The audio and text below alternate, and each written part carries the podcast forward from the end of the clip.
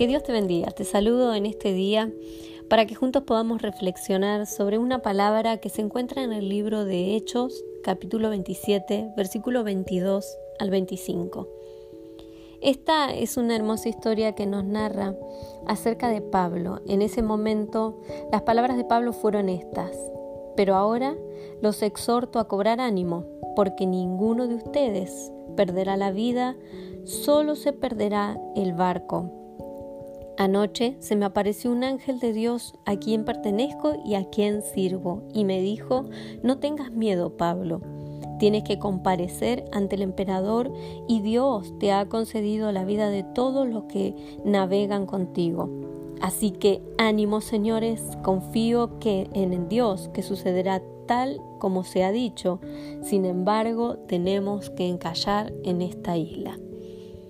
Cuando leía esta palabra, el Señor hablaba a mi corazón en relación a la capacidad de Pablo de poder mirar el futuro con seguridad.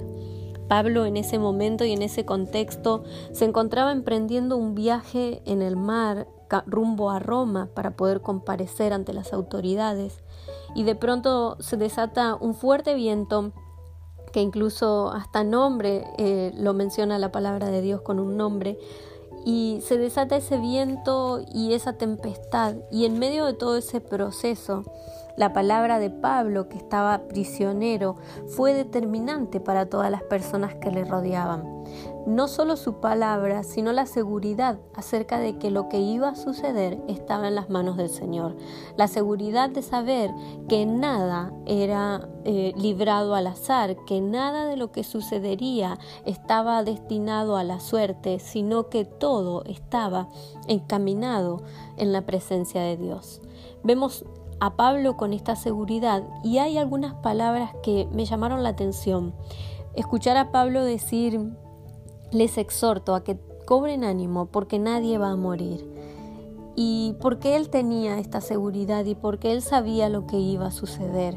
En ese momento él se los revela y le dice, anoche estuvo conmigo el ángel de Dios, anoche estuve hablando con Dios, anoche tuve comunión con Dios y el Dios a quien yo sirvo y a quien le pertenezco me dijo lo que iba a suceder. Es maravilloso saber que de nuestra comunión con Dios obtendremos la claridad para lo que está por venir, la claridad de nuestro futuro, el orden en, nuestras emociones para poder confiar plenamente en Dios. Vemos aquí a Pablo declarando que la voz de Dios le anticipó lo que sucedería. El Dios a quien yo sirvo y de quien soy, la seguridad y el sentido de pertenencia de Pablo, el Dios al que yo pertenezco, Él me ha dicho. Y les transmito lo mismo que Él me dijo, no tengan miedo, no teman, no tengan temor.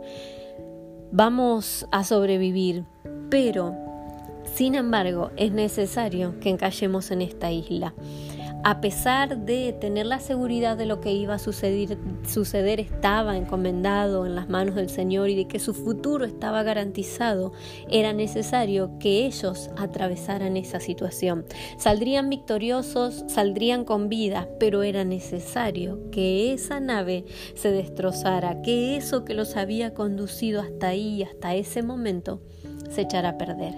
La pérdida de esa nave no fue la pérdida de ninguna vida Vemos situaciones de la vida en que tenemos que atravesar esta adversidad, tenemos que atravesar lo que estamos viviendo. Ser hijos de Dios no nos va a librar del contexto que estamos viviendo.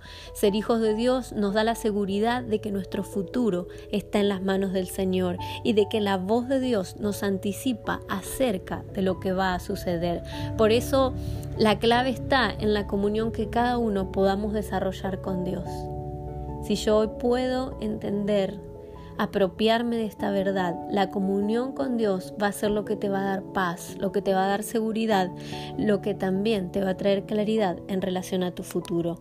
Por eso quiero cerrar con las palabras de Pablo. No tengan miedo, cobren ánimo, cobren ánimo, señores, estas fueron sus palabras. Confío en Dios que sucederá así y tal como me dijo que sucedería.